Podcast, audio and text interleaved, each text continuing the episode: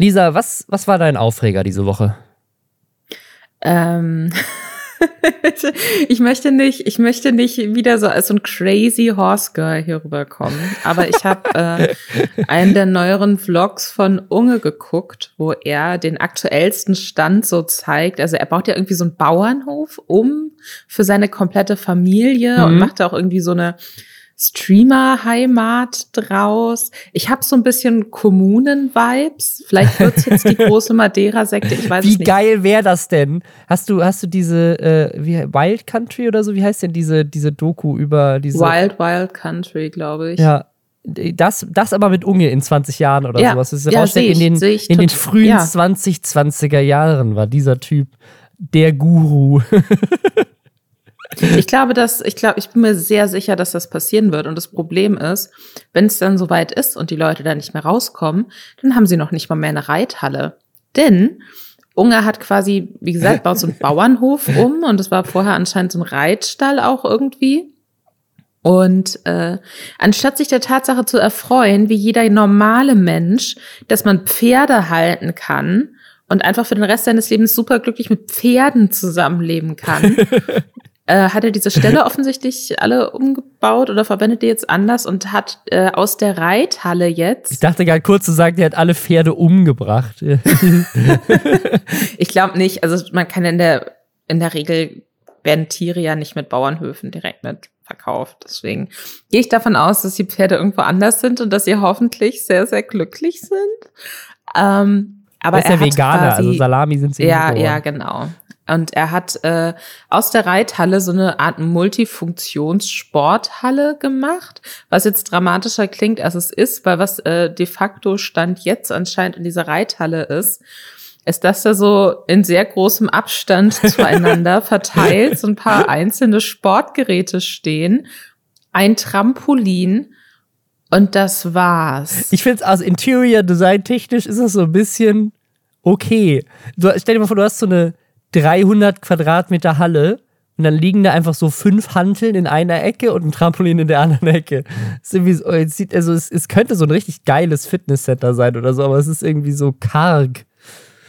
Ich verstehe halt auch überhaupt nicht, wie viele Leute sollen da gleichzeitig Sport machen. Also, das ist halt wirklich, das ist halt eine riesengroße Fläche. Also, wenn es so eine Standard-Reithalle ist, dann sind das 40 mal 60 Meter. Ja, ist bestimmt so Platz für 30 bis 50 Leute, die da parallel Sport machen können. Ja, Entweder 20 mal 40 oder 20 mal 60. Also das ist, das ist schon, da ist sehr viel Platz drin. Und er hatte dann irgendwie noch gesagt, vielleicht baut er da auch noch so Streamer-Kabinen rein, was ich aber auch so super karg fände.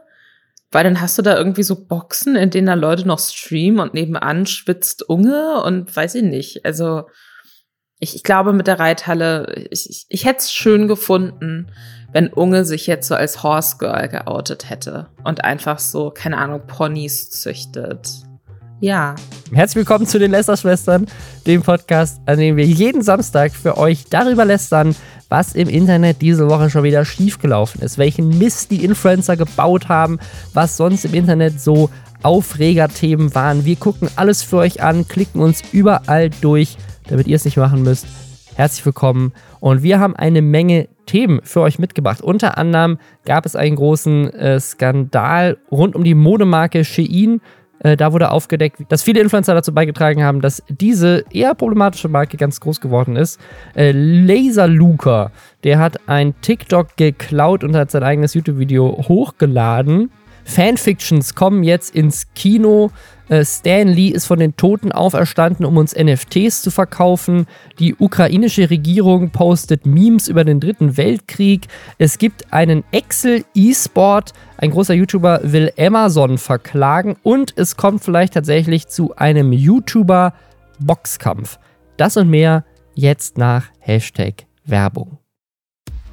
Und zwar für die Techniker Krankenkasse und deren TK-App. Eine App, auf der sie zu Recht sehr stolz sind. Das heißt, immer wieder Werbung dafür machen. Die sind nämlich laut einer Kundenumfrage jetzt in Focus Money Ausgabe 15, jetzt aus diesem Jahr, zur besten Krankenkassen-App gewotet worden, weil sie eine Menge Features haben. Zum Beispiel, dass du Nachrichten und Dokumente einfach direkt per Smartphone senden kannst. Also zum Beispiel sogar deine Krankmeldung an deinen Arbeitgeber kannst du direkt in der App versenden. Du kannst Briefe von der Techniker online empfangen, was ich super wichtig finde, einfach mehr Sachen papierlos zu machen, ist ja auch einfach nachhaltiger, finde ich cool. Ähm, du kannst Bescheinigungen, wenn du sowas brauchst, so Versicherungsbescheinigungen für den Arzt oder für die Hochschule und so weiter, kannst du einfach downloaden und versenden in der App.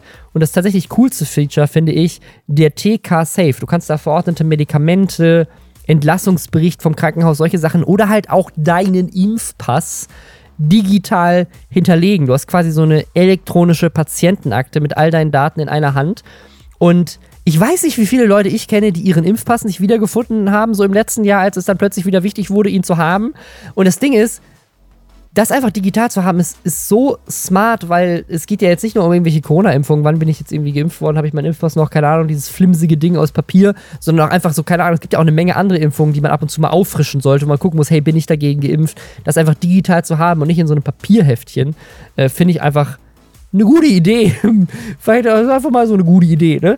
Ähm, und äh, das TK-Bonusprogramm, das kann man natürlich auch komplett digital nutzen in der App. Das Fitnessprogramm der TK-App ist da auch mit drin. TK Fit. Also ja, wenn ihr Kunden seid, dann könnt ihr die einfach runterladen. Und wenn ihr nicht Kunden seid und euch jetzt informieren wollt, wenn ihr denkt, hey, das klingt ja nach einer coolen App, dietechniker.de, da findet ihr alle Infos.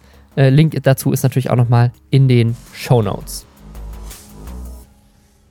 Ich finde, Shein ist eine super seltsame Marke, aber vielleicht bin ich auch einfach nicht die Beauty-YouTuber, Influencer-Zielgruppe. Ich kenne diese Marke wirklich nur, also mir ist sie noch nie begegnet, nicht als Produkt, nicht als Website, nicht als Werbung, auch nicht in Influencer-Marketing. Also ich habe noch nie einen Werbespot auch für die gesehen. Ich kenne die wirklich nur durch Berichterstattung darüber, wie scheiße die sein sollen. Also ich muss sagen, ich habe das aus dem erweiterten Bekanntenkreis auf jeden Fall mit bekommen, dass Freundinnen da irgendwie mal was bestellt haben und eben meinten, hey, äh, die haben ganz geile Sachen, super günstig, voll viele Größen, bla bla bla. Und dann habe ich es nach und nach auch auf Instagram immer mal angezeigt bekommen, aber jetzt auch nicht zwingend irgendwie ja als quasi Werbung in einer regulären Influencer Insta Story, sondern richtig als geschaltete Werbung. Bin dann auch mal auf die Seite gegangen, also ich, ich muss tatsächlich zugeben, in dem Moment, wo ich auf der Seite war, ich hatte mich null damit auseinandergesetzt, äh, wie diese Dinge hergestellt werden. Fast Fashion sowieso immer scheiße. Eigentlich sollte man auch nicht bei H&M einkaufen und so weiter und so fort. Deswegen, ich unterschreibe jede Kritik daran zu 100 Prozent. Aber was mich im ersten Schritt davon abgeschreckt hat, mich da weiter irgendwie durchzuwühlen und zu gucken, ob da irgendwas dabei ist, was mir gefällt, ist einfach, dass die so absurd viele Produkte auf der Seite haben. Das, das ist mir schon bei About You irgendwie so, was ja auch so ein anderes, ähm, da habe ich jetzt keine Infos dazu, wie da Dinge hergestellt werden. Die arbeiten ja auch mit verschiedenen Marken zusammen, aber das ist mir schon bei About You, so einer anderen von Influencern oft beworbenen, ja, Online-Plattform für Mode so, dass mir das einfach zu viel ist und zu unübersichtlich, als würde ich so in die Internetversion von so einem ähm, Sommerschlussverkauf Grabbeltisch mit dem Kopf voran reinfallen und nicht mehr rauskommen. Ich glaube, das ist das Businesskonzept, ja. Shein ist anscheinend aktuell die größte Modemarke, was jetzt so Verkäufe und Angebot angeht im Internet und der Funkkanal Simplicissimus, die ich generell sehr empfehlen kann. Ähm, die haben ein unfassbar äh, ja gutes Video darüber gemacht, beziehungsweise eigentlich mehrere Videos. Äh, in einem Video geht es explizit darum, dass eben die Marke Shein überhaupt erst durch Influencer-Marketing so groß geworden ist, weil das davor auch in Deutschland anscheinend der breiten Öffentlichkeit so ging wie dir. Niemand hat davon jemals irgendwas mitbekommen. Und dann war es plötzlich überall. Ich bin jetzt gerade auf der Website und ich muss sagen, ich bin, bin auch nicht überrascht, dass es mir noch nicht begegnet ist, weil unten habe ich Empfehlungen für Sie. Also ich bin jetzt ganz runtergescrollt und da werden mir jetzt Empfehlungen angezeigt werden für mich. Und das ist einmal für 3 Euro Höschen mit Blumenspitze, für 1,50 Euro ein Stück Stirnband mit Hasenohren. Die kennen mich einfach zu gut. mein Furry-Outfit ist ready zur Bestellung für nur 4,50 Euro. wenn du dann dein nächstes, wenn du dann dein nächstes großes du exposed irgendetwas Video machst, erwarte ich schon noch, dass du dieses Outfit trägst, muss ich ganz ehrlich sagen. Ja, aber man, man sieht man sieht's halt auch einfach an den Preisen, ne? Also es ist einfach die Definition von Fast Fashion, ne? Also hier kosten einfach Sachen halt, ne, teilweise 10 Euro für irgendwie einen Overall oder also Dinge, die halt sonst halt mindestens 80 Euro kosten oder sowas, kosten die halt 10. Und deswegen kann ich auch verstehen, warum Leute da gerne einkaufen, weil das ist natürlich eine Möglichkeit, stylisch auszusehen, wenn man wenig Geld hat. Ähm, aber ich glaube, was so die, die Nachhaltigkeit und die Arbeitsbedingungen angehen, äh, ich glaube, Shein, also mir ist tatsächlich Shein zum ersten Mal äh, begegnet, nicht darüber, dass sich aufgeregt wurde, dass Influencer dafür Werbung machen, sondern dass die von Influencern Designs klauen. Also das erste Mal, dass ich die mitbekommen habe, war das irgendwie so große so äh, Influencerinnen, die irgendwie äh, Beruf, also halt so als, als ne, Instagram-Beruf sozusagen, so Modedesign posten, dass sie sich selber überlegt haben, Sachen selber häkeln teilweise oder stricken, also so, so Knitwear-Design, dass, dass deren Designs einfach eins zu eins übernommen wurden und, äh, und dann da quasi verkauft wurden für 20 Euro. Während das bei denen im Shop, weil das halt irgendwie handgemacht ist bei denen zu Hause, halt irgendwie mehrere hundert Euro gekostet hat. Und dann konntest du es plötzlich bei Shein kaufen, sieht sah identisch aus und kostete einen Bruchteil. Was daran halt dann auch nochmal so doppelt zynisch und scheiße und freches ist, dass Shein anscheinend, und das zeichnet, zeigt dieses Video von Simplicissimus auch sehr gut, dass die parallel sich so Empowerment von jungen Designern so auf die Fahnen schreiben und wir wollen Frauen unterstützen dabei, ihre Ideen an ein breites Publikum zu bringen und äh, gibt auch Influencerinnen, denen dann so eigene äh, Kollektionen bei Shein und so angeboten werden. Das heißt, Shein klaut offenkundig und nachgewiesen von anderen Designerinnen und Designern, wirklich auch so kackend dreist, setzt das super schnell auch um. Äh, es gibt so eine Zahl in einem Simplicissimus-Video, wie viele tausend neue Designs, ich glaube täglich oder wöchentlich, bin mir gerade nicht sicher, ist eine unfassbare Zahl auf jeden Fall, bei äh, Shein online gehen. Und das kannst du natürlich nicht. Da müsstest du 500.000 Designer sitzen haben, um sowas äh, in einer regulären, ähm, nachhaltigen Designentwicklung irgendwie auf den Markt bringen zu können. Und die klauen sich das halt einfach zusammen. Auch viel auf TikTok tatsächlich, gucken so ein bisschen, was tragen die Leute da, was ziehen die Leute da an. Das heißt, sie ihn klaut und tut aber gleichzeitig so, als wären sie dieses tolle, unterstützende Unternehmen, das ähm, sich dafür einsetzt, dass äh, junge, kreative Menschen äh, ihre Designs an die Öffentlichkeit bringen können. Und das finde ich schon ziemlich eklig. Und das ist aber natürlich jetzt auch wieder so ein ähm, klassisches Ding irgendwie. Und absurderweise ist äh, Bibi, Bibis Beauty Palace, immer irgendwie in solche Sachen mit involviert. Wir hatten ähm, ja äh, vor ein paar Monaten schon mal Oceans Apart, auch als so eine ja, weitere ja. Marke, die Sachen verspricht, die sie nicht Und ist einhält. sie bei Smile Secret oder Dr. Smile von eins von den beiden ist sie da doch bestimmt auch dabei, oder? Sicherlich. Und äh, Bibi hatte auch, äh, ich sind schon ein bisschen länger her, die Videos, aber hatte auch irgendwie so eine Kooperation mit Shein, wo sie dann in ihrem Haus, glaube ich, wie so ein Shein-Shop eingerichtet hat wo sie dann ja, so eine, alle 18.000 Designs gekauft. wo sie so eine LKW-Ladung an Klamotten von Shein bekommen hat und das dann in so Tüten verteilt hat an Leute. Ich glaube, so Videos wie ähm, dieses Simplicissimus-Video, die können wahrscheinlich nicht dazu führen, dass dann alle Influencer und Influencerinnen plötzlich sagen, oh nein, das wussten wir überhaupt nicht. Dafür machen wir nie wieder Werbung. Aber ich äh, kann mir vorstellen, dass das zumindest bei so ein paar Leuten, die vielleicht nicht so auf dem Schirm hatten, wie ätzend es wirklich ist, da einzukaufen, dass das die dann zumindest dazu bringen könnte, da nicht mehr einzukaufen. Ja, aber Lisa, denkt irgendjemand an die armen Influencer? Was soll denn, was soll denn Bibi jetzt noch machen? Ja, also dieses Jahr ist, ist, ist einfach jeder zweite Werbepartner von Bibi auseinandergenommen worden. So, die kann, die hat doch einfach keine Partner mehr, wenn sie nicht für, für solche Unternehmen Werbung macht.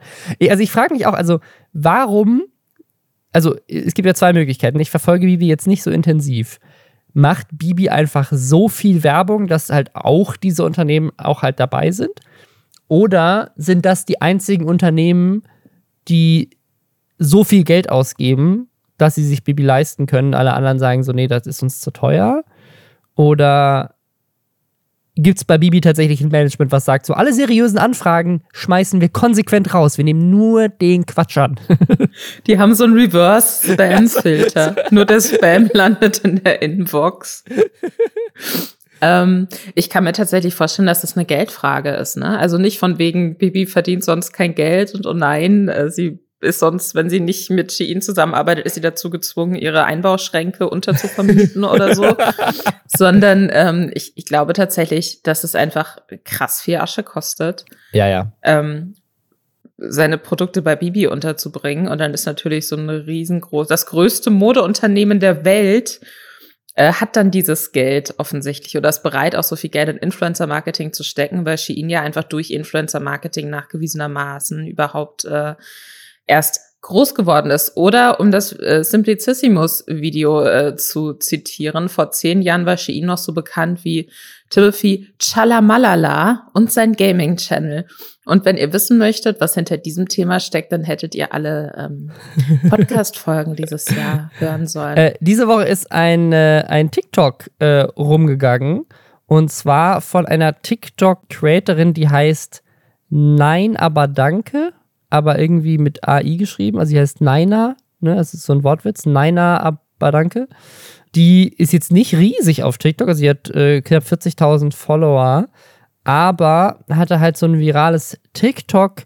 Ähm, das ist auch ein Trend, den sie sich nicht ausgedacht hat. Also das ist jetzt nicht neu, aber wo man so eine Liste aufzählt an Dingen, Dingen die man irgendwie äh, nicht versteht. Und dieses TikTok von ihr hat zwei Millionen Views, was natürlich für einen Account wie sie, die irgendwie 40.000 Follower hat, das ist mega viral, ne? Das ist krasser Durchbruch irgendwie, ne?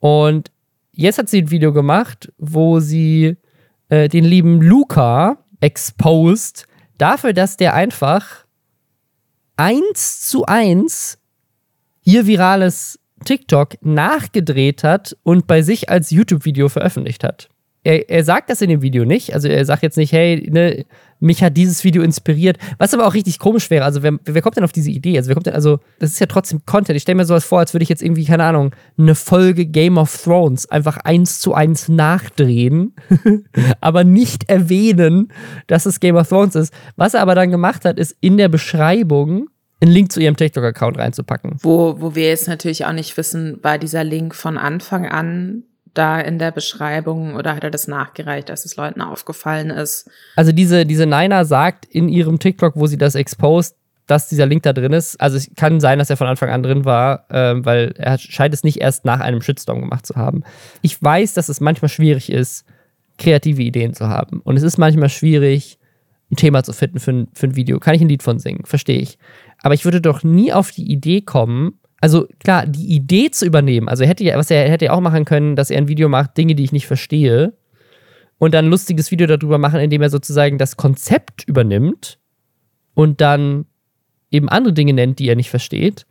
Aber er hat ja sogar ihre Liste und die Erklärung, warum sie sie nicht versteht. Er hat ja wirklich einfach den Gag geklaut. Er hat es einfach abgeschrieben. Er hat das ganze Video einfach abgeschrieben. Das finde ich halt auch so krass. Weil ich glaube, wir sind uns alle bewusst, ähm, wahrscheinlich kann man im Internet keine neue Idee mehr haben, die davor noch niemand genauso hatte. So, deswegen ähm, halte ich es für durchaus wahrscheinlich, dass man ähnliche Ideen haben kann oder ähnliche Inhalte haben kann, ohne das bewusst machen zu wollen. Gleichzeitig gibt's das ja öfter auch bei YouTube, auch gerade bei so äh, Sims oder Minecraft-YouTubern, dass die äh, ähnliche Ansätze oder Experimente so mitnehmen, von wegen, ich habe meine Sims 24 Stunden äh, in einen Pool gesperrt und gewartet, wer als erstes gestorben ist oder was auch immer, ne? Also und dann übernimmt man das halt und gestaltet das aber für sich selbst dann jeweils anders aus und da gibt's genug Beispiele von Leuten, die dann halt in ihren Videos sagen, hey, ich habe ähm, ich fand die Idee witzig, ich habe die zuerst auf dem und dem Kanal gesehen und deswegen wollte ich das jetzt auch mal ausprobieren, ne? Also wirklich auch so eine Quelle angeben und sagen, wo das herkommt was ich dann auch total okay finde. Aber bei dieser Luca-Sache, das finde ich halt echt dreist. Und ähm, da bin ich mir auch nicht sicher, was er jetzt dachte, wie das für ihn, also ob er dachte, dass es niemandem auffällt. Also als wäre, ich kann mir vorstellen, seine Zielgruppe ist auch noch relativ jung, die wird auch sicherlich zu großen Teilen auf TikTok unterwegs sein. Dann sind sie da wahrscheinlich auch schon über dieses Nein, aber danke Video gestolpert und dann gehen sie auf YouTube und sehen ach hey, hier, unser Internetkumpel Luca macht jetzt auch dasselbe und erzählt auch mehr oder minder dasselbe, nur in einem bisschen längeren Video. und äh, verlinkt dann halt unten das Originalvideo und denkt, das ist okay. Und das finde ich ähm, echt ziemlich lame, muss ich sagen. Ich finde es ganz ähm, entspannt, wie sie auf jeden Fall auf TikTok damit umgeht. So, also ja, ja, ja. jetzt heißt ja okay, also ich nehme es jetzt halt mal irgendwie als Kompliment, aber es ist schon komisch. Aber das ist halt dann auch irgendwie sowas, wo ich mir denke, denken große YouTuber, dass sie sich da einfach so an Content von kleineren bedienen können, ohne dass das in irgendeiner Art und Weise ihnen schadet? Passiert sowas öfter und man merkt es einfach dann im Zweifelsfall nicht?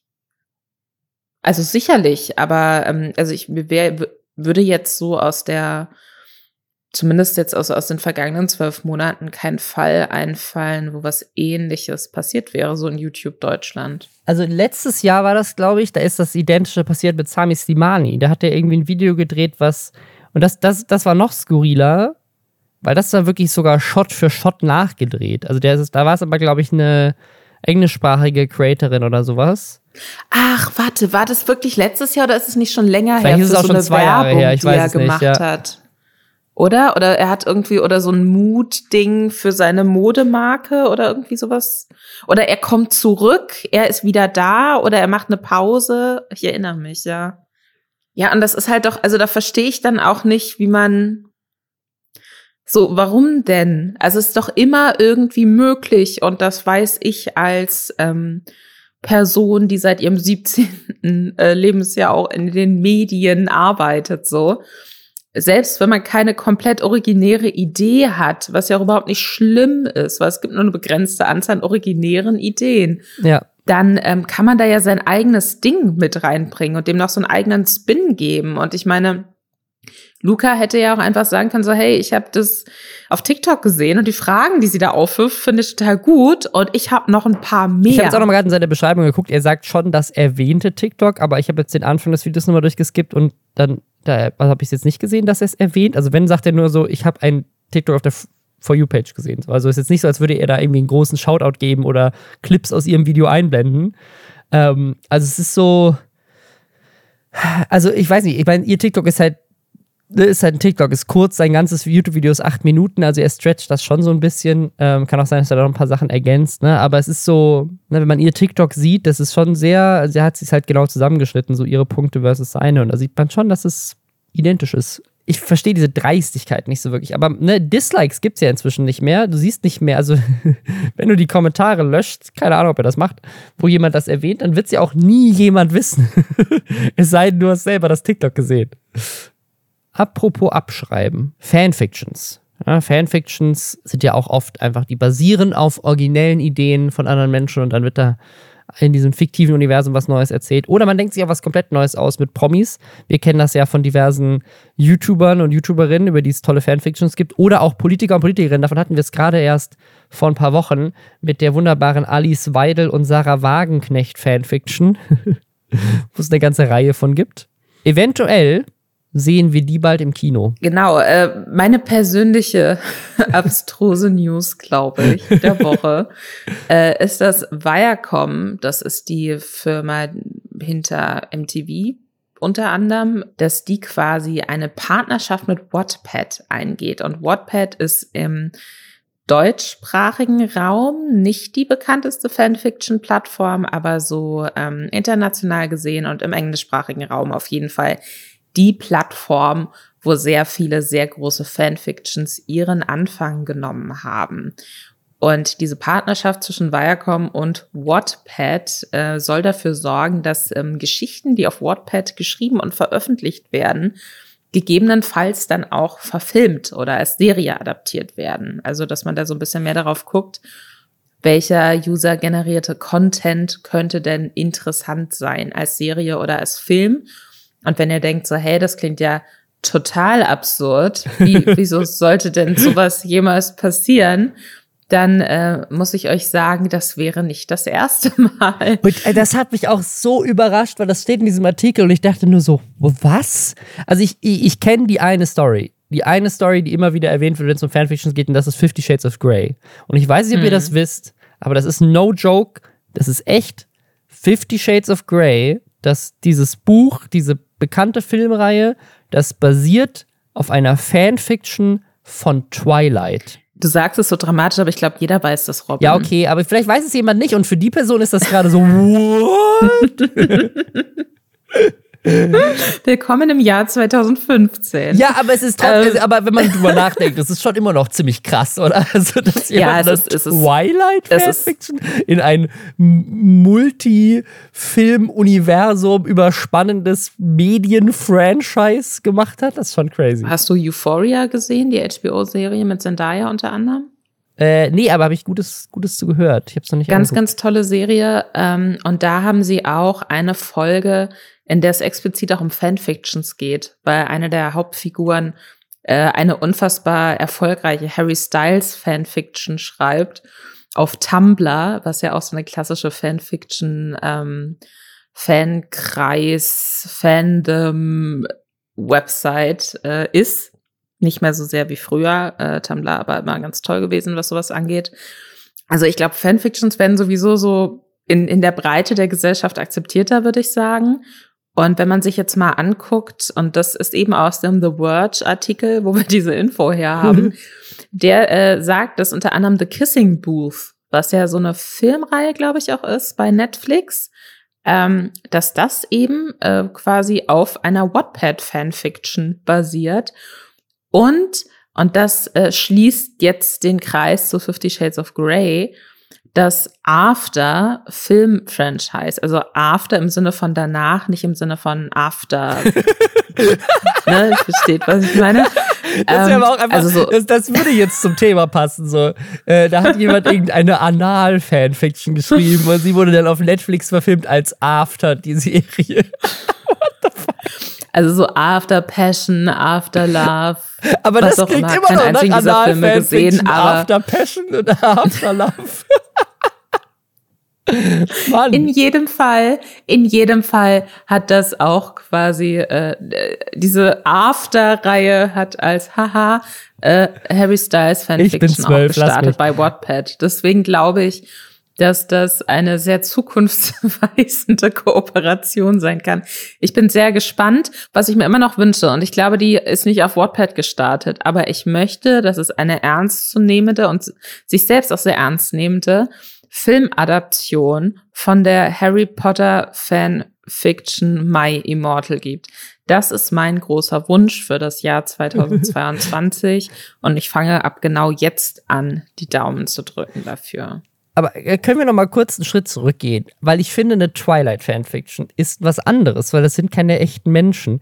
Aber wie fühlst du dich denn als Harry Styles, wenn jemand eine unglaublich, also hier um The Vulture, hier das, den Artikel zu zitieren, wildly erotic Harry Styles Fanfiction geschrieben hat. Also da schreibt jemand eine Fanfiction darüber, wo, keine Ahnung, dein Penis im Detail fiktional beschrieben wird von einer Person, die du noch nie getroffen hast.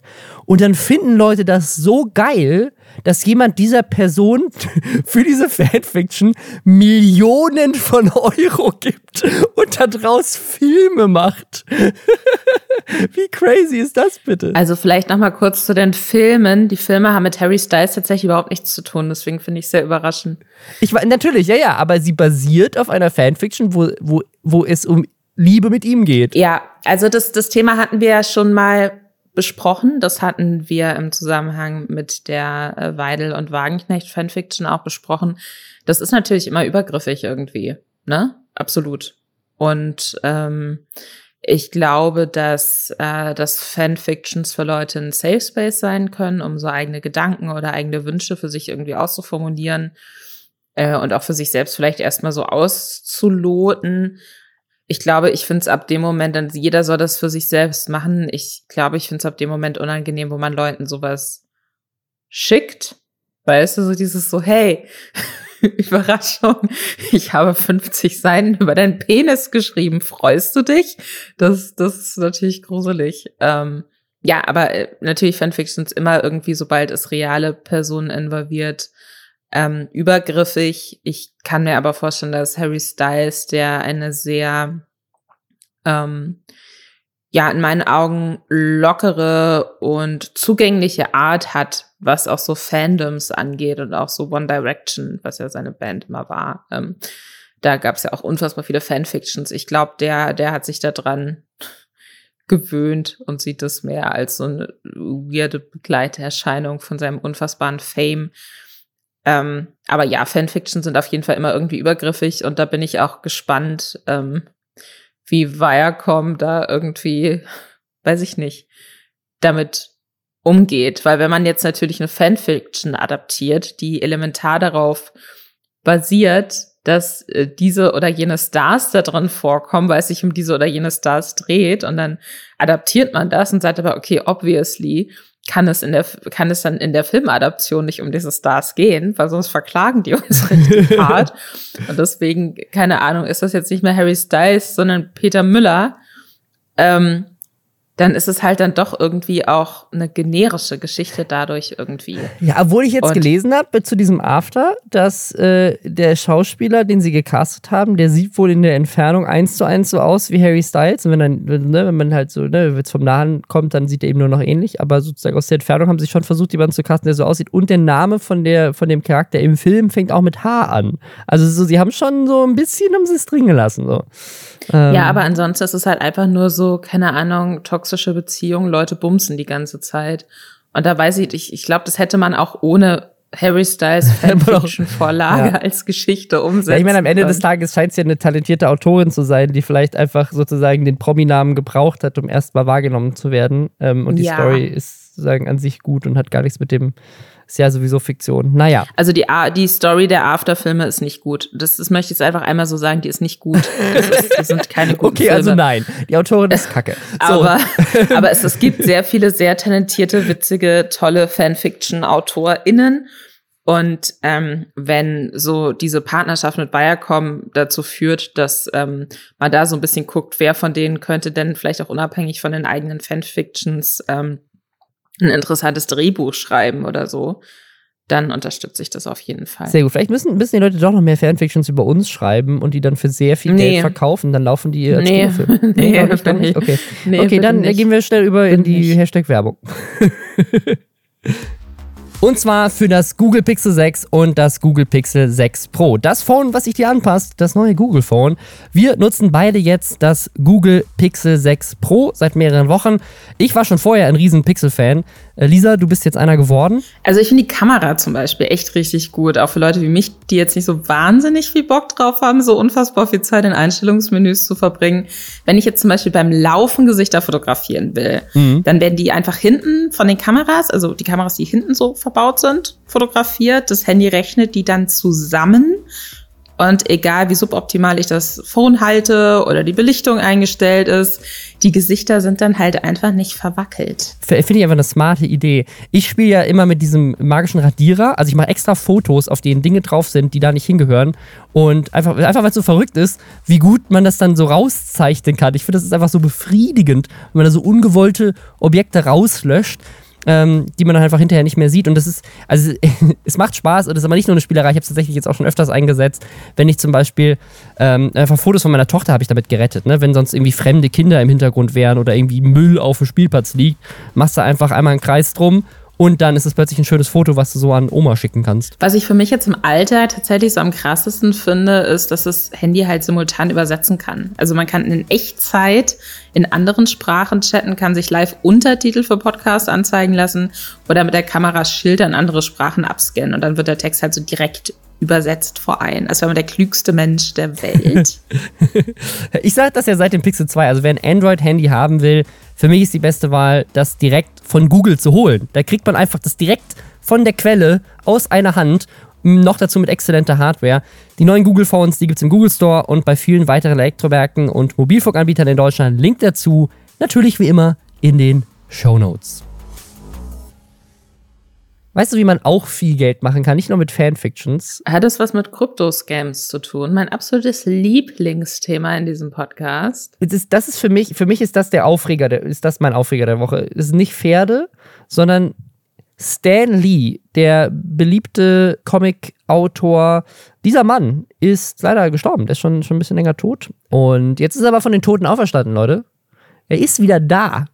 Er ist wieder da und hat getweetet von seinem Twitter-Account. Äh, The Real Stan Lee, um uns NFTs zu verkaufen.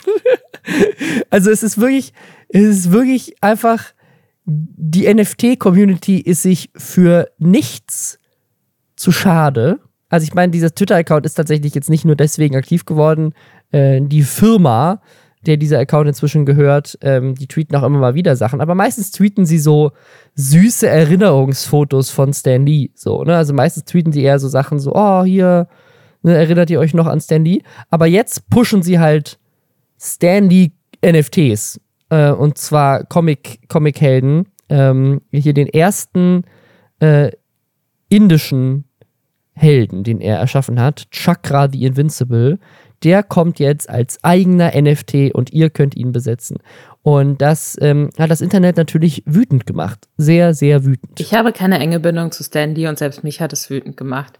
weil das ist wirklich, also das ist so ekelhaft, wie das auch ähm, aufgezogen wird. So, in diesem Tweet wird darüber eingestiegen, dass er sagt, so, ja, hier Stanley, dem war Diversity so wichtig und moderne Technologie, der war immer so ein Schritt vor allen anderen, was das angeht. Und um seinen innovativen Geist zu ehren, geht mal krass viel Geld für diese NFT-Scheiße hier aus, so ein paar bunte Bilder von seinem ersten indischen Superhelden. Und dann klickt man auf diesen Link, äh, der da äh, verlinkt ist in dem Tweet.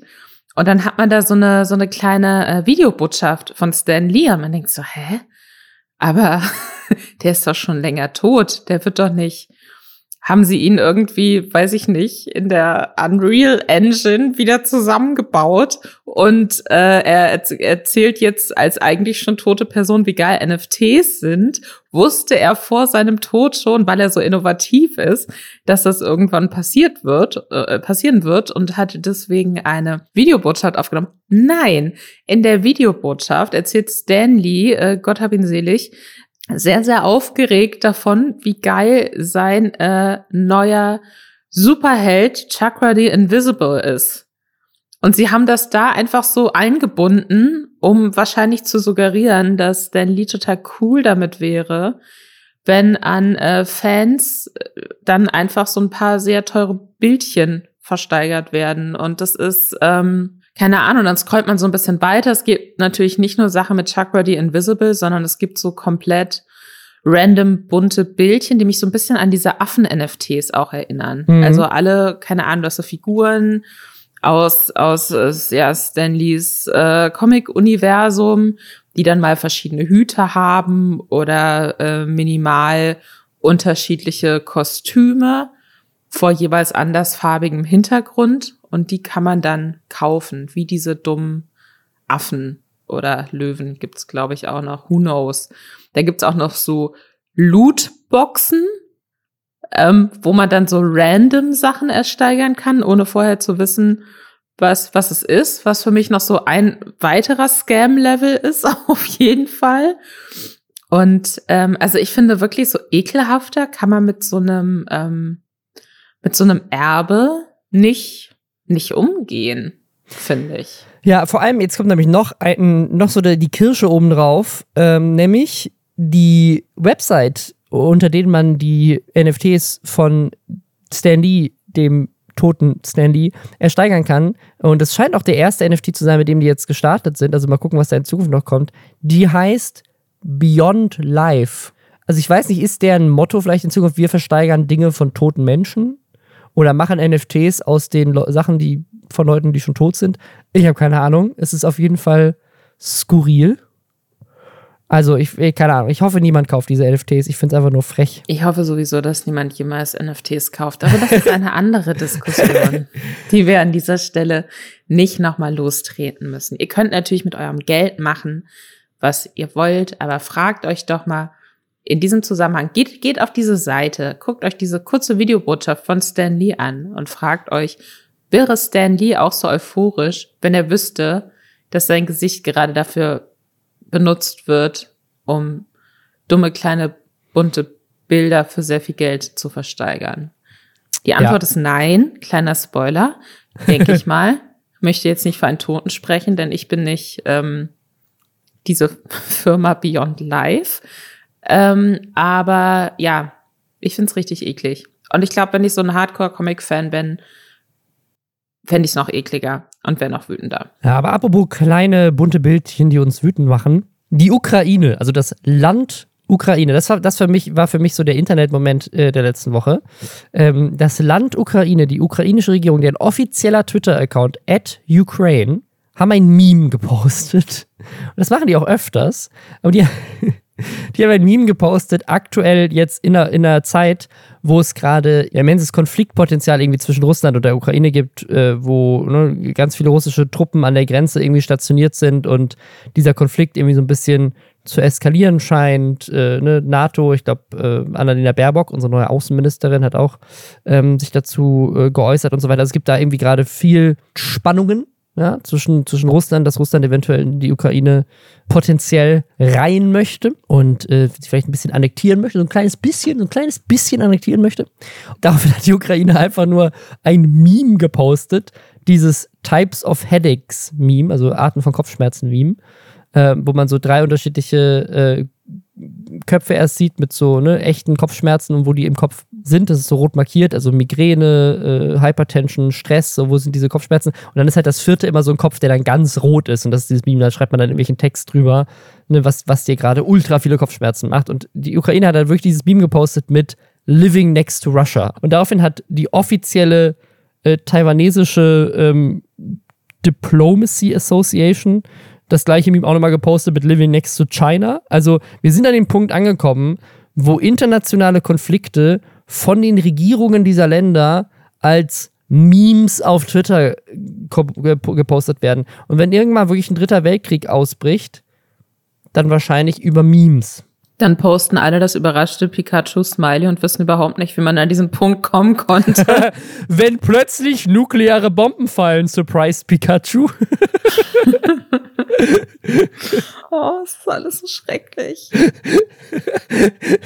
Ich glaube, wir leben, ich bin mittlerweile, ich, ich bin kein Fan von dieser, wir leben in einer Simulation-Theorie. Aber ich habe zunehmend das Gefühl, dass wir in so einem weirden in so einer weirden Dramedy ähm, äh, leben. Wie wir alle einfach sterben und aber dann gleichzeitig schmunzeln, weil El Hotzo einen lustigen Tweet geschrieben hat. So. das Ende der Welcome Welt. Welcome to hell. Äh, was für mich auch ein Meme war in der letzten Woche, das, das muss ich auch noch mal kurz erzählen, weil das ist einfach, das ist einfach Internet-Wahnsinn. Und zwar gibt es, und die hat letzte Woche stattgefunden, Excel E-Sport. Also, das ist, also Excel das im Sinne von diese furchtbare äh, Tabellensoftware. Ex, Ex, es gibt Excel eSport tatsächlich mit World Rankings, mit, mit Punkten, mit Preisgeldern. Also man konnte tatsächlich 10.000 Dollar gewinnen. Und die kriegen halt dann irgendwie so unterschiedliche Aufgaben, wo sie halt in den Tabellen irgendwelche Sachen machen müssen. Und dann gibt es da sogar, es gibt da sogar Kommentatoren. Also es gibt so Leute, die dann halt so live kommentieren. Ah ja, da hat er jetzt, da hat er jetzt gerade eine gute, da hat er eine gute Formel oben links reingeschrieben. Oh ja, und jetzt geht die Zelle weiter und jetzt, hat, er das, jetzt hat er rot markiert. Jetzt hat er äh, nicht, nicht ganz so, aber fast so. ich frage mich halt, gibt es da so Liegen und wie kommt man da rein? Sind, gibt's, gibt so Trainingscamps, die in so eine Großraumbüros stattfinden und ähm, jeder muss statt irgendwie, keine Ahnung, Monster Energy Drinks, trinkt jeder so sehr wässrigen äh, Office-Kaffee. Also ich, ich hätte gerne einfach mehr Informationen dazu, was alles um diesen World Cup herum passiert, um ganz ehrlich zu sein. Gibt's Groupies?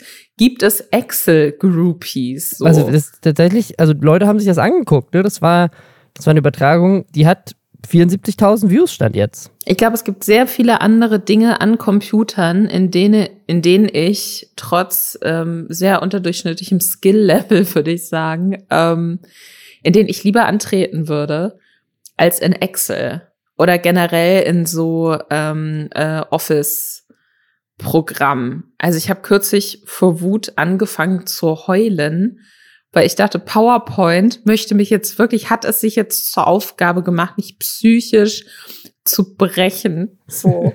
Und äh, das ist einfach, weiß ich nicht. Ich habe da sehr, sehr wenig Geduld mit sowas.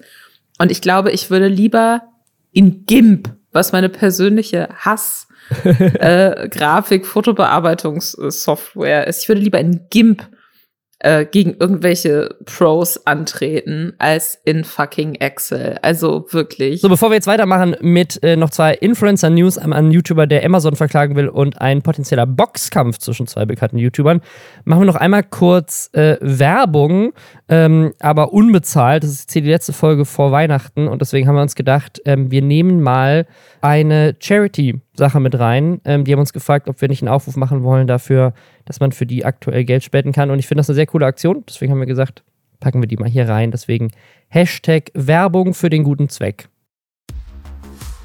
Und zwar für Viva Con Agua. Ihr kennt die bestimmt, ist ein gemeinnütziger Verein, die setzen sich dafür ein, dass alle Menschen Zugang zu sauberem Trinkwasser haben. Denn über 500 Millionen Menschen haben den nicht. Und dafür unterstützt Viva Con Agua Wasserprojekte, baut Brunnen, ist aber natürlich auf Spenden angewiesen. Und genau darum geht es jetzt hier. Die haben eine sehr coole Aktion jetzt zu Weihnachten. Verschenke doch einfach sauberes Trinkwasser. Statt dass du irgendwie das 20. Paar Socken kaufst für irgendjemanden. Ich weiß ich bin ja eh jemand, der immer zu spät ist darin, Geschenke zu kaufen und auch nie weiß, was er schenken soll. Und deswegen ist die Aktion nochmal äh, extra cool, weil man kriegt da eine tolle Urkunde. Also man kann quasi sich so eine Urkunde personalisieren lassen für die Person, für die man das quasi schenken möchte ähm, und kann dann auch auswählen, wie viel man spenden möchte. Und ne, wenn du sagst, hey, 10 Euro, dann kriegst du eine Urkunde für ein Hygienekit. Das ist auch alles super schön gezeichnet. Das sind einfach sehr schöne Urkunden. Dann, wenn du sagst, hey, ich habe 20 Euro, dann das ist ein Wasserfilter für eine Familie. Also du hast dann quasi einen Wasserfilter für eine Familie zu Weihnachten verschenkt oder für 30 Euro dann Seife für eine Schule. Wenn ihr zufällig 12.000 Euro habt, könnt ihr übrigens auch einen ganzen Brunnen verschenken. Aber wer weiß, vielleicht hört ihr jemand zu, der sagt so, hey, das ist genau das, was ich sonst für Geschenke ausgebe. Das habe ich jetzt rumliegen, ist eine gute Idee.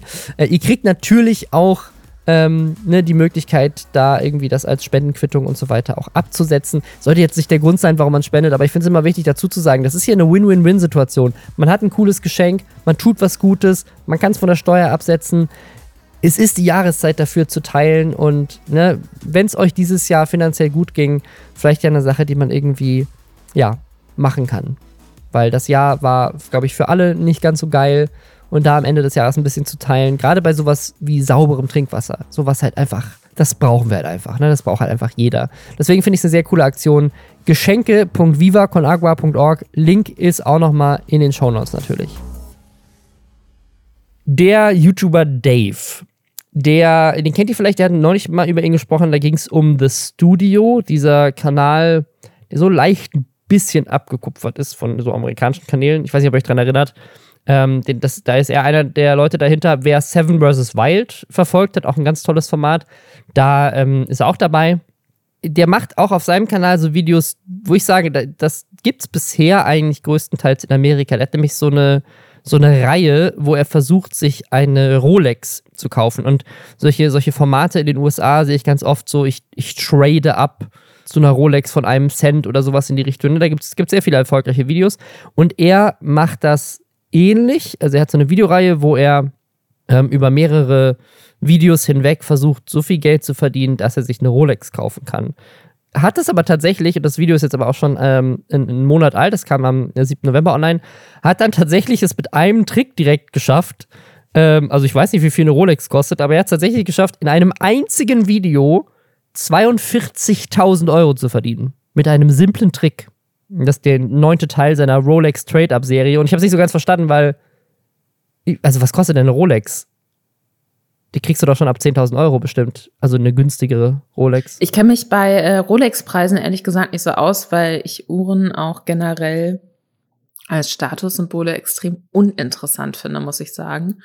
Ja, aber ich glaube, so Rolex, so ein okayer Mittelwert für diese ganzen Einstiegsmodelle, die so super populär sind, sind, glaube ich, so 15.000 Euro, könnte ich mir ja, vorstellen. Ja, also er, er, hätte sich auf jeden Fall locker mit diesem einen Video direkt diese Rolex kaufen können, vielleicht dann das spontane Ende seiner Serie. Und der Trick ist wohl folgender. Er hat herausgefunden, dass man bei Audible, dass man da mit Affiliate-Marketing Geld bekommt, wenn jemand anderes sich mit seinem Ref-Code anmeldet. Ne? Also ganz typisches Affiliate-Marketing. Und das ist wohl relativ viel. Also man kriegt wohl relativ viel für, ähm, für eine Person, die sich da anmeldet. Also ähm, macht er den Plan, dass er möglichst viele Leute dazu bringt, dass sie sich mit seinem äh, Reflink da anmelden und dann kriegt er pro Person, die sich da anmeldet, ich weiß jetzt gar nicht mehr, wie viel es war, 10 Euro oder sowas, ne? Und äh, dann schafft er es tatsächlich, dass sich so viele Leute mit seinem Link da anmelden, dass er 42.000 Euro damit verdient. Unter anderem eine Sache, die er macht, ist, er geht halt einfach in die Fußgängerzone und verteilt einfach an Leute Karten, die er hat drucken lassen, mit seinem Reflink drauf, in der Hoffnung, dass sie sich dann halt anmelden und er seine 10 Euro kriegt. Dabei trägt er aber einen Pulli, den er extra hat drucken lassen, mit einem Audible-Logo und einem Amazon-Logo richtig fett hinten auf dem Pulli drauf. Was jetzt natürlich Leute in der Fußgängerzone eventuell das Gefühl gegeben hat, dass das einfach jemand ist, der für Audible arbeitet und irgendwie Leuten Gutscheincodes gibt.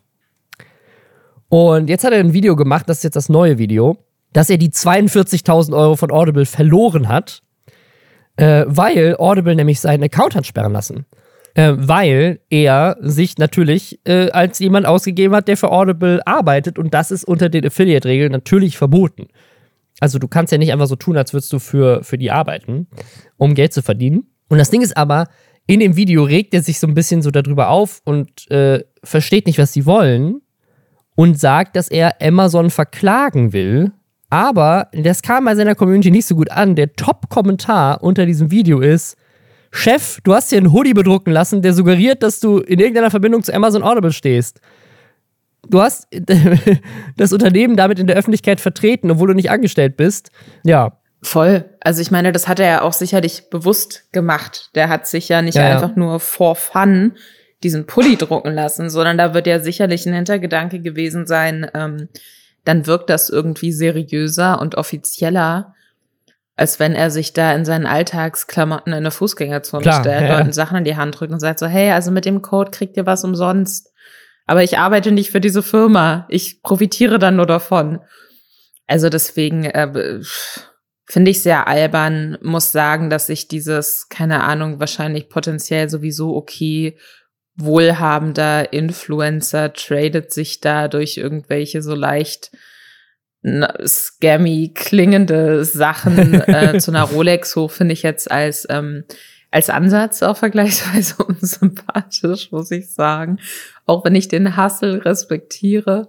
Ich, ich kenne tatsächlich diese Hochtraden-Sachen äh, aus Weißzeiten noch, weil ähm, entweder Weiß US oder Weiß UK hatte damals einen viral gehenden Artikel dazu, wie jemand sich auf einem ähm, Festival mhm. tausend Jahren gefühlt ähm, einfach geguckt hat, wie kann er sich, äh, wie kann er sich irgendwas schenken lassen und das dann so lange gegen andere Dinge äh, tauschen, bis er nicht mehr weiterkommt. So wie was für bei was für Sachen landet er und weil es ein äh, alter Weißartikel war hat, hatte er dann natürlich irgendwann noch Dinge eingetauscht bekommen gegen Kokain, was er dann weiter getauscht hat und plötzlich hatte er aber nicht ein Handy oder so. Ich weiß es nicht mehr genau, aber der Artikel ging damals auf jeden Fall viral. Ich weiß nicht, ob das ähm, dann dazu geführt hat, dass es auch auf YouTube so ein Ding geworden ist. Aber die Idee ist natürlich irgendwie spannend. So, wie kann man sich da irgendwie so hoch finessen, sage ich mal. Ähm, ja, aber die Aktion ist halt offensichtlich äh, bescheuert und da sehe ich jetzt, ich glaube, ich kann mir nicht vorstellen, dass dieser Dave wirklich denkt, er hat dann eine Chance gegen Amazon. So unsympathisch Amazon ich als Unternehmen auch äh, finden mag aufgrund verschiedener Dinge ähm, oder verschiedener Geschäftspraktiken, äh, der hat sich halt einfach so, der hat suggeriert, dass er für dieses Unternehmen arbeitet und da finde ich es absolut gerechtfertigt, dass Amazon sich das nicht gefallen lässt. Ja, also ich, also ich finde, ich muss sagen, ich finde die Idee, das zu machen, super smart. Ich finde, das ist ein gutes Video. Ich finde dann hinterher, ich meine, das ist natürlich Content, ne? Das ist jetzt Content auch um die Weihnachtszeit, dann sich darüber aufzuregen, dass Amazon das äh, einem wegnimmt. Aber ich, ich muss schon sagen, also es, es, es wirkt halt schon ein bisschen seltsam, weil natürlich ist Amazon da im Recht, ähm, aber ne, das erste Video ist ja trotzdem ein gutes. Also dass man 42.000 Euro damit verdienen kann. Das heißt, da haben über 4.000 Leute haben sich über seinen Code angemeldet. Das heißt, er ist ja auch einfach richtig gut da drin gewesen, Leute auf der Straße anzusprechen und irgendwie Werbung dafür zu machen. Das spricht ja eigentlich schon für ihn. Am Ende hat Audible natürlich auch davon profitiert, weil wir haben sich anscheinend eine Menge Leute für angemeldet. Das, das, ist, das Video jetzt ist so ein bisschen lächerlich und das sieht man ja auch an seinen Kommentaren unter dem Video, weil er halt so, er hätte einfach zugeben können, so, ja, haben sie mich erwischt, cool, ne, jetzt mache ich weiter, ich fange wieder von vorne an. Wäre auch irgendwie cool, aber sozusagen so, ich verklag die jetzt, ist ja irgendwie so, keine Ahnung, ich weiß nicht, ob es ernst meint, aber es ist so, es wirkt so ein bisschen entitled irgendwie. Wo man auch gut Geld verdienen kann, ist äh, mit Boxkämpfen. Ne? Die, die YouTuber in den USA, die das die ganze Zeit machen, sind äh, sehr, sehr reich, äh, generell schon gewesen, aber noch viel reicher geworden, dadurch, dass man bei diesen Pay-Per-View-Boxkämpfen ja einfach unglaublich viel Geld auch verdient. Und wir sagen das ja seit Jahren. Wann kommt endlich der große deutsche YouTuber-Boxkampf? Und wir könnten jetzt, am Ende des Jahres, kurz davor sein, dass wir das tatsächlich nächstes Jahr mal sehen. Und zwar Leon Mascher und Standard Skill. Die beiden könnten sich boxen. Das Ding ist, bisher äh, ist das mehr so ein, so ein Internet-Beef und leider noch nicht so offiziell, wie das bei einem KSI versus Logan Paul oder sowas ist, wo die ja wirklich auch Promoter und Pay-Per-View-Firmen und so weiter dahinter haben, es richtige Verträge gibt und so. Jetzt in dem Moment sind es einfach nur zwei Dudes, die sich online irgendwie anpimmeln. Äh, aber wer weiß, weil sie haben jetzt schon sehr publik gesagt, dass sie es auf jeden Fall machen wollen und ich hoffe, dass es tatsächlich stattfindet und sie nicht zurückrudern, weil das wäre schon einfach guter Lästerschwestern-Content. Ja, ich könnte, also wenn ich mir jetzt aussuchen könnte, welche Art von YouTubern sich boxen, dann würde ich da gäbe es für mich interessantere Konstellationen als Leon Mascher und Standardskill, muss ich ganz ehrlich das sagen. Das stimmt, das stimmt. Ich hätte auch nicht gedacht, dass sie beiden irgendwelches Beef haben, ja. Ich finde bisher, also es, es klingt für mich bisher nicht so, als würde da wirklich was passieren. Ich ja, habe das Gefühl, das ist so ein klassisches, jeder sagt mal kurz was, ist dabei aber ganz froh, dass er das nur in der Kameralinse sagen muss und nicht der anderen Person ins Gesicht. Wahrscheinlich. Und ähm, dann hofft jeder oder wartet jetzt wahrscheinlich jeder drauf, dass es noch irgendwie einen Ausweg gibt. So, dass die andere Person irgendwas sagt, man sich reinhängen kann, sagen kann so, aha, du ziehst dich also zurück. Ja, schade, dann findet es wohl nicht statt. Und das dann, ne, so, so darauf ja, hoffen, ja. dass es irgendwas gibt, womit man das wegwischen kann. Ähm. Aber es wundert mich, muss ich sagen. Also, wenn man sich anguckt, wie ähm, erfolgreich so Influencer-Boxkämpfe in den USA sind. Und das ist ja jetzt ja. in Deutschland, im deutschen Trash-TV ja auch eine Tradition des Promi-Boxens gibt. Ähm, ja. Muss ich sagen, dass es mich wundert, dass es noch keine offiziellen Influencer-Boxkämpfe gab. Zumindest meines Wissens nach nicht. Ich, ich weiß auch Und nicht. ich kann nee. mir vorstellen, dass das was ist, was ähm, wenn Corona nicht mehr ganz so präsent ist, dass das was ist, was vielleicht auch in Deutschland noch Fuß fassen kann. Ja, also ich kann ja mal kurz zusammenfassen, was passiert ist. Also die, die Story ist auch einfach ähm, zu gut. Also Leon Mascher hat behauptet, Standardskill hätte mal mit ihm ein Video drehen wollen. Daraufhin hat Standardskill gesagt, nee, Leon Mascher ist ein Hampelmann. Daraufhin hat Leon Mascher gesagt, hey, nenn mich nicht Hampelmann, ich box dich. Daraufhin haben die beiden zusammen einen TikTok-Livestream gemacht, wo sie dann gesagt haben, ja komm, wir boxen uns wirklich. Und äh, dann auch ne, Leon Mascher eben gesagt hat, er möchte nicht, dass es da irgendwelche Regeln gibt. Standard hat gesagt, er möchte nicht, dass es einen Fake-Kampf gibt. Dann irgendwann in, im Laufe der Konversation hat sich herausgestellt, dass Standard-Skill irgendwie 30, 40 Kilo mehr wiegt als Leon. Und daraufhin war Leon dann doch wieder ein bisschen kleinlauter und meinte, okay, er muss irgendwie noch Gewicht verlieren vorher. Also es ist irgendwie so ein bisschen, ist wahrscheinlich auch wieder mehr so ein Haha-Ding. Äh, Aber keine Ahnung, ich meine, sie haben jetzt sehr öffentlich äh, gesagt, dass sie es machen wollen und die beiden haben ja schon so eine Community aus Leuten, würde ich jetzt schätzen. Also Leon Mascher wahrscheinlich noch mehr als Standard-Skill, die bei sowas auch nicht zulassen, dass die zurückrudern, weil dann wird ihnen das für Ewigkeiten vorgeworfen. Oder Mimi macht 700 Videos darüber. Wisst ihr noch, als Leon Mascher gesagt hat, er will sich boxen, hat er nie gemacht. I can't wait, ey. also Mimi, Mimi gegen Leon Mascher boxen, das würde ich gerne Ja, sehen. ja, mach das doch einfach. Warum machen die das nicht einfach? Das finde ich. Mach das doch mal. Da gucke ich dann auch zu. Das Jahr geht zu Ende. Äh, wir hoffen, dass ihr schöne Feiertage habt und, äh, und einen guten Rutsch. Und äh, kleine ähm, News in eigener Sache noch.